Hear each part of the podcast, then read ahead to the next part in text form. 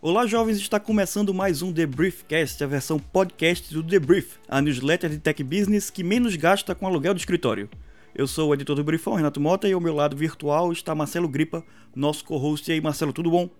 Tudo bem e feliz pela oportunidade de participar de mais um episódio, porque a nossa notícia de hoje, para variar, é muito legal. É, porque no programa de hoje a gente vai discutir como é que essa mudança, né, do presencial para o remoto e nas empresas de tecnologia pode ter também um grande impacto no mercado imobiliário. Ainda tem novidades do evento lançamento dos novos iPhones, a Amazon desistindo da telemedicina, o baque que o setor de serviços sofreu no Brasil por causa da pandemia e Rappi e iFood brigando para valer. Tudo isso depois do nosso anúncio comercial. Esse episódio é um oferecimento de AMD Epic. Conheça os processadores de servidor de melhor desempenho do mercado e eleve sua produtividade de negócios com a AMD Epic. Desempenho mais rápido para carga de trabalho na nuvem nas empresas e de HPC 4, recursos de segurança de ponta com a AMD Infinity Guard, eficiência de energia, incrível retorno sobre investimento em TI e ampla compatibilidade com o ecossistema. Conheça as opções de processadores AMD Epic e suas vantagens em amd.com.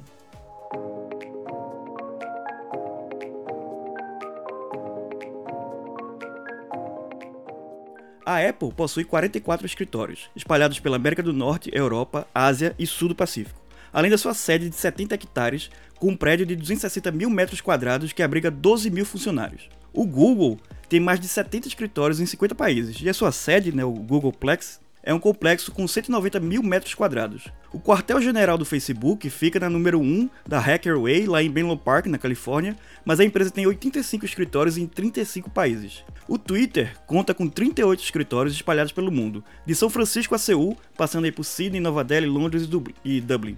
Mas não por muito tempo. No fim de julho, a empresa enviou um memorando aos funcionários dizendo que um dos escritórios em São Francisco seria fechado e que os planos para uma filial em Oakland, também na Califórnia, seriam abandonados. Cinco outros escritórios no mundo, incluindo Nova York, Tóquio, Mumbai, Nova Delhi e Dublin, também serão reduzidos, e o Twitter também está considerando fechar seu escritório em Sydney e outras cidades aí ao redor do mundo assim que os arrendamentos expirarem.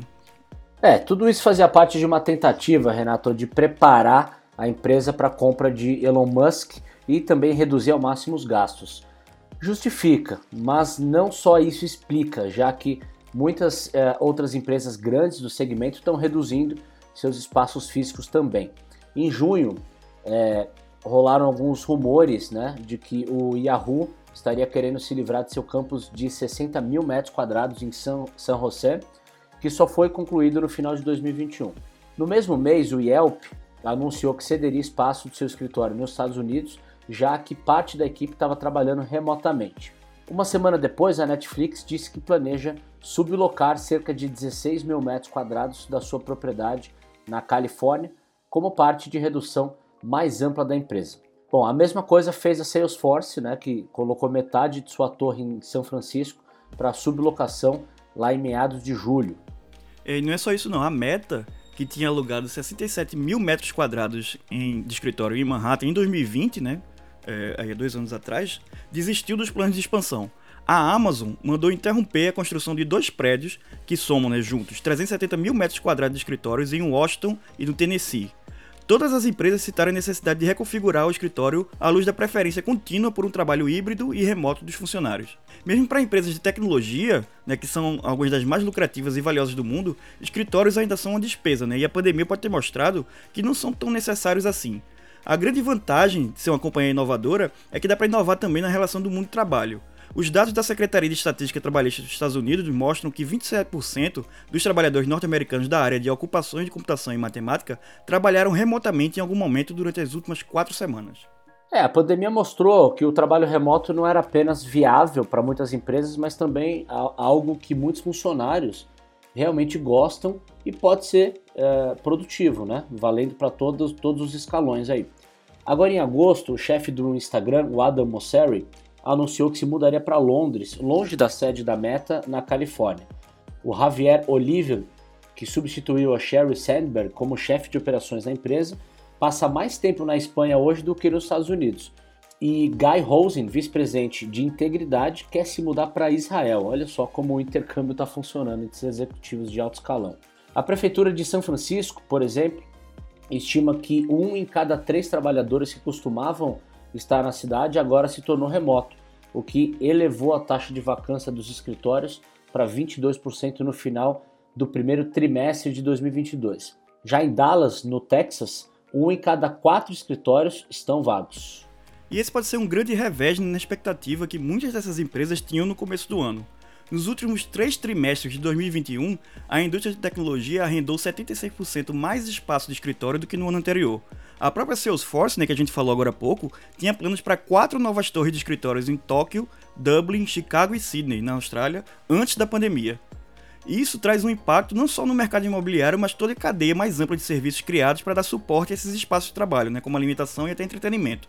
O Twitter diz que suas mudanças, né, é, é, essas reduções de fechamento de escritórios, não terão impacto nos empregos, né, o que é uma meia verdade. Já que apesar de que os programadores né, não estão sendo demitidos, todo mundo que apoia o funcionamento do escritório, né, desde o faxineiro, segurança e por aí vai, pode ser prejudicado. É, mas tem também um movimento de mudança para outros locais que não são onde as empresas de tecnologia tradicionalmente estão.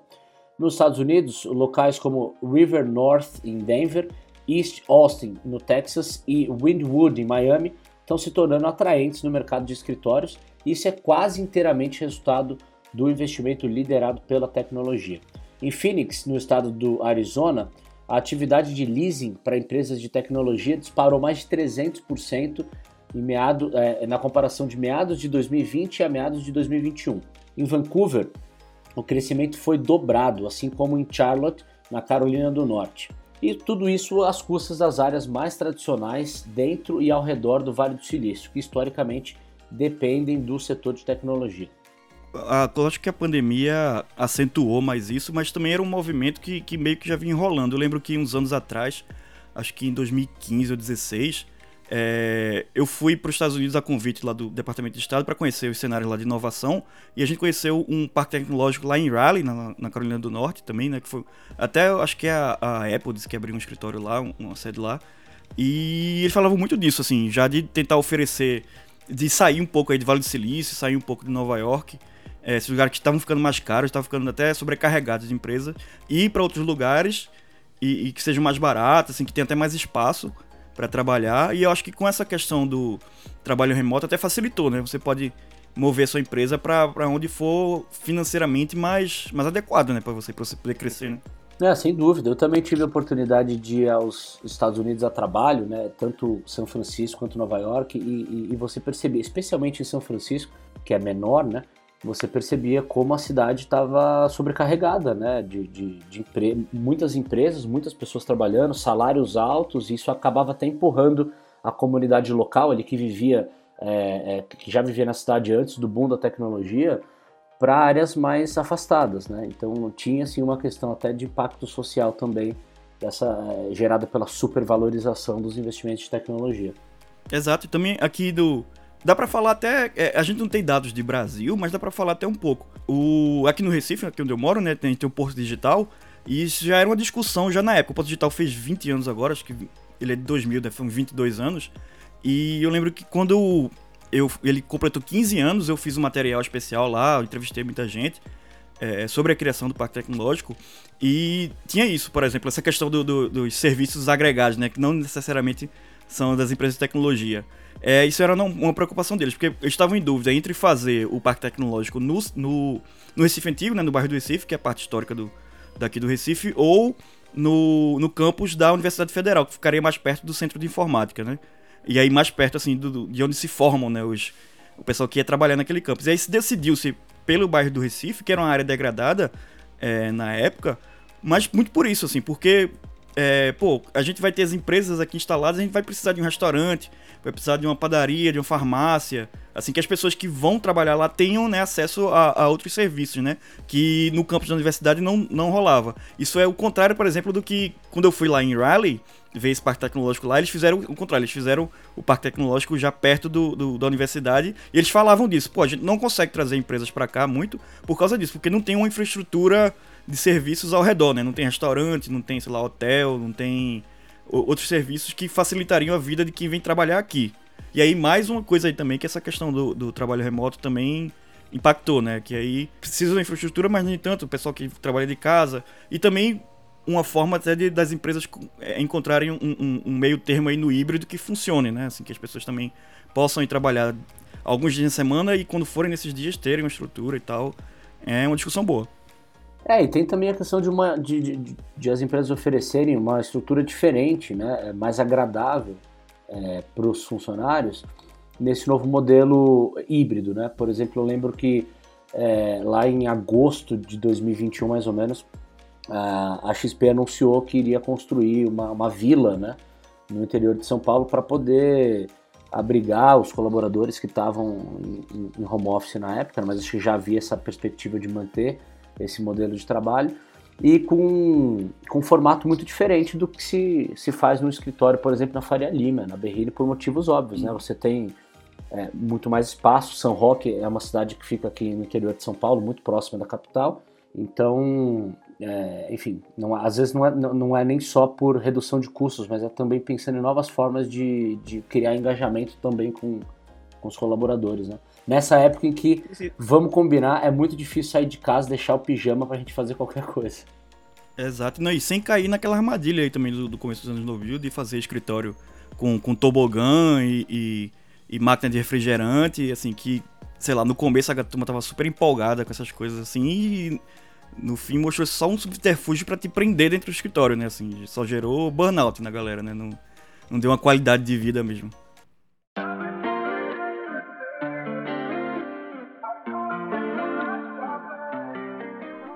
E falando em reduções, né, a Amazon é, planeja descontinuar até o fim do ano o seu serviço de telemedicina Care. De acordo com o Washington Post, é, o serviço não seria uma oferta completa o suficiente para os grandes clientes corporativos, né, que seriam o alvo da empresa, e por isso não funciona a longo prazo. A decisão vem menos de um ano depois da expansão, de, é, é da expansão do serviço para mais trabalhadores e empresas nos Estados Unidos. Além disso, o CEO da Amazon, né, o Adam Jesse, ele destacou o Amazon Care em sua carta aos acionistas de 2021, né, citando a plataforma como um exemplo do tipo de inovação interativa que estava impulsionando o próximo capítulo da empresa. Mais recentemente, né, é, a Amazon fechou um acordo para comprar a operadora de saúde One Medical por 3,9 bilhões de dólares. Né? Outro serviço da Amazon, também ligado à saúde e que também não vai bem das pernas, é o Pharmacy, né? que está é, tá incluso no Prime lá nos Estados Unidos e atraiu menos interesse do que outros serviços, né? como o Prime Game e o Amazon Fresh também, que está no mesmo pacote. De acordo com a Morgan Stanley, apenas 2% dos assinantes utilizam o benefício. Vamos falar de Apple agora. O evento de 7 de setembro, né, que a gente falou na edição passada do podcast, ganhou o um nome oficial, é Far Out. A transmissão ao vivo do Apple Park começa a partir das 14 horas no horário de Brasília e deve apresentar quatro novos modelos de iPhone, sendo possivelmente um iPhone 14 de 6,1 polegadas, um iPhone 14 Max de 6,7 polegadas, um iPhone 14 Pro de 6,1 polegadas e um iPhone 14 Pro Max de 6,7 polegadas. A Apple supostamente não oferecerá um novo modelo mini esse ano devido às vendas fracas do iPhone 12 mini e do iPhone 13 mini. Né? Os aprimoramentos incluem a adição de mais memória RAM, baterias mais duradouras e uma câmera selfie melhor com foco automático. Os modelos Pro terão um novo design que troca o entalhe da tela uh, da Apple por um recorte de câmera frontal no estilo Samsung né? e uma nova câmera principal de 48 megapixels e mais de 14 mil empresas prestadoras de serviço e 313 mil postos de trabalho foram extintos aí no primeiro ano da pandemia de Covid, de acordo com os dados da Pesquisa Anual de Serviços, né, PAS 2020, divulgada essa semana pelo IBGE. É uma redução de 1,1% no número de empresas em relação a 2019, enquanto as vagas né, recuaram aí 2,4%. É, como não poderia deixar de ser, o maior impacto foi nos serviços presenciais, com julgamento de 14,3%. Proporcionalmente, né, o segmento que mais cortou trabalhadores foram as agências de viagens, operadores turísticos e outros serviços de turismo, né, com a queda de 28,4% do pessoal ocupado. É, agora tem um alerta de treta aí, ó. Em entrevista ao Nelfeed, nessa semana, a Tijana Jankovic, a CEO do Rappi no Brasil, disse que não vai dar trégua ao iFood. Apesar de contar com mais de 30 milhões de usuários em nove países na América Latina, o aplicativo colombiano viu seu rival ocupar mais de 80% do mercado de food delivery aqui no Brasil. O Rappi acusa a concorrente de adotar práticas anticompetitivas, por exemplo, como firmar contratos de exclusividade com restaurantes e por isso entrou com uma representação no CAD na última segunda-feira. Vamos aguardar os próximos capítulos. É, o iFood inclusive conseguiu matar o Uber Eats aqui, né? O Uber Eats que, que abandonou outros serviços de, de food delivery do Brasil também estão abandonando e o pessoal da Rappi reclama justamente disso, assim, que ele tá com uma, uma prática muito predatória aí é, contra a concorrência e tá reclamando do CAD, aí tá, tá acionando os meios legais.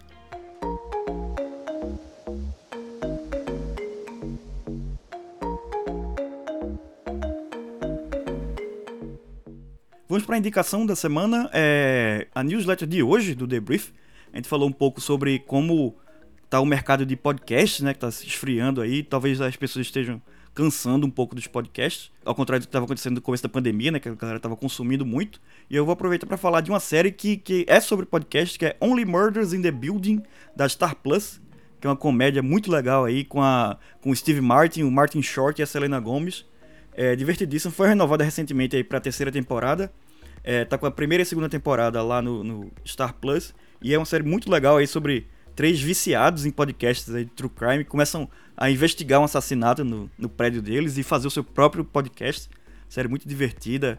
Aí é, tem o próprio Steve Martin como, como roteirista, o John Hoffman também, que é de Grace e Frank. É, e tem também o co-criador né, do This Is Us, o Dan Fogelman, também na produção. Muito divertida a série, muito legal, bem, bem bacana, bem levinha. É, o elenco é show de bola, inclusive agora para a terceira temporada foi confirmado que o Paul Rudd, lá o Homem-Formiga, vai estar também no elenco. Então, recomendo demais, assim. Aproveitar que vai sair a terceira temporada, assiste lá a primeira e a segunda no Star Plus, que é uma série bem legal. Ó, que bom que você trouxe uma recomendação leve, porque a minha não é nada leve, não, é pesada, mas é boa. É a série Bom Dia Verônica, série policial brasileira, que fala do machismo estrutural da nossa sociedade né, e mostra a, a, na prática a perseguição policial a criminosos sexuais. Né? Na primeira temporada foi bastante forte, eh, eh, mostrou um, a, a, caça a um predador violento, que foi muito bem interpretado pelo Eduardo Moscovis, diga-se de passagem. E agora, na segunda temporada, traz um personagem que usa a fé das pessoas para cometer abusos. Uma história que infelizmente não acontece só no cinema, só nos filmes, que infelizmente a gente né, de vez em quando topa com umas histórias dessas por aí. Bom, eu falei do Eduardo Moscovis, mas a série tem um elenco de primeira, tem, incluindo a Tainá Miller, né, que no papel principal de Verônica, o Reinaldo Giannichini e muitos outros grandes atores. Série Bom Dia Verônica tá na Netflix, vale o seu tempo. Acho que a gente tá com, com um transmimento de pensação bom, viu? Eu acho que o episódio. O, a, eu lembro que a recomendação da semana passada você fez, eu também era uma coisa que eu tinha assistido. E eu vi Bom Dia Verônica essa semana. Acabei de acabar, fazer uma mini maratona aqui com a minha esposa. Bem legal mesmo. E vale até lembrar que ele é baseado num livro nacional, é escrito aí pela Ilana Casoy e o Rafael Monte. É, Bom Dia Verônica também tem o livro. É, não li o livro, só vi a série. Mas sendo da Ilana Casoy, deve ser muito bacana, porque ela é uma especialista brasileira em serial killers. Ela tem vários livros publicados sobre serial killers brasileiros e estrangeiros. É, ela é jornalista aí, filha do Boris Casoy. Enfim, bem legal, gostei. Bom dia, Verônica. Eu, essa recomendação eu assino embaixo. Inclusive, muito, muito estranho ver o do Moscovis na série, lá do Bom Dia Verônica, como serial killer, e mais cedo vendo ele como Petrúquio em Crave Rosa. É, é, um choque muito grande na Só mostra o grande ator que ele é. E aí, pra, como sempre, aquela última recomendação, assine a newsletter do Debrief, www.debrief.com.br. A gente também tá no Instagram e no Twitter, no arroba debriefoficial. E feedbacks e comentários pro newsletter, arroba debrief.com.br. E por hoje é só. Até semana que vem. Muito obrigado, seu Marcelo. Valeu, eu que agradeço a oportunidade. Semana que vem tamo junto de novo.